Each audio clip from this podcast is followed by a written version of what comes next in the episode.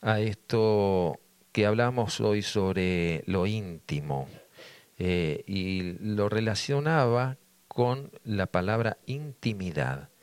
Lo íntimo viene del timo, aquello que está dentro de nosotros, lo íntimo, lo que muchas veces nos cuesta soltar tampoco corresponde. Pero en este escrito que me compartieron dice apapacha tu timo, unos golpecitos en el timo, en las mañanas tristes, unos golpecitos cuando hay ansiedad, unos golpecitos diarios directos al esternón para que despierte y se relaje.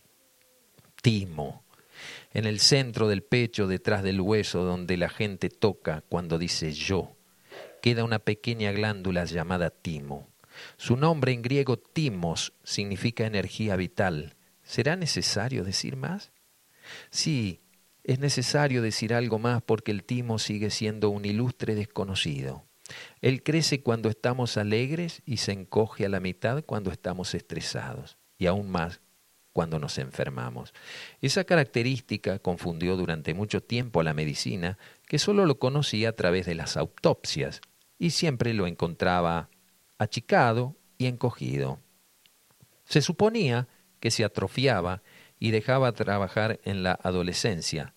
Tanto es que durante décadas los médicos americanos bombardeaban timos perfectamente saludables con altas dosis de rayos X, creyendo que su tamaño anormal, entre comillas, podría causar problemas.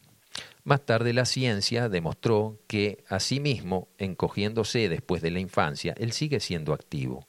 Es uno de los pilares de nuestro sistema inmunológico, inmunológico, junto con las glándulas adrenales, la espina dorsal, y está directamente conectado a los sentidos, la conciencia y el lenguaje.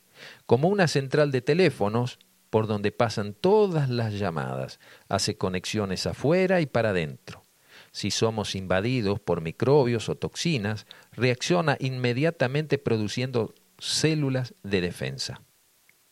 Pero también es muy sensible a imágenes, colores, luces, olores, sabores, gestos, toques, sonidos, palabras y pensamientos.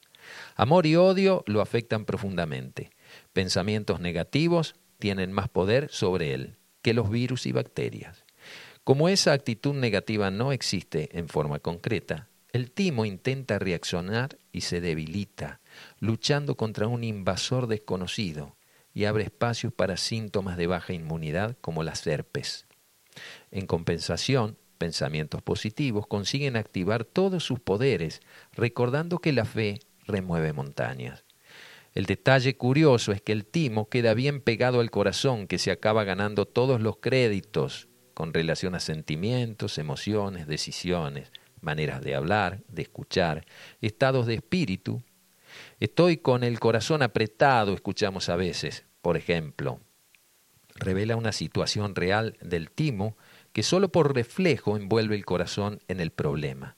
El propio chakra cardíaco, fuente energética de unión y compasión, tiene más a ver con el timo que con el corazón. Y es en ese chakra que según las enseñanzas budistas que se da el pasaje del estado animal al estado humano. Que la vida y la muerte van de la mano, no hay una sin la otra. La muerte da vida. Siempre cuando alguien se va, pone un sello, ¿no? Pone un énfasis en los que se quedan, de que esto es un regalo, de que estamos vivos, de que es real estar aquí y de que tenemos una oportunidad. Mientras estamos aquí es cuando realmente tenemos la oportunidad de compartir. Yo creo en la humanidad porque creo en las personas. No creo que le falte amor a la humanidad, le falta madurez como especie. Nos falta tiempo para perdonarnos a nosotros mismos. Se podría percibir como una falta de amor, pero no como una capacidad de amar.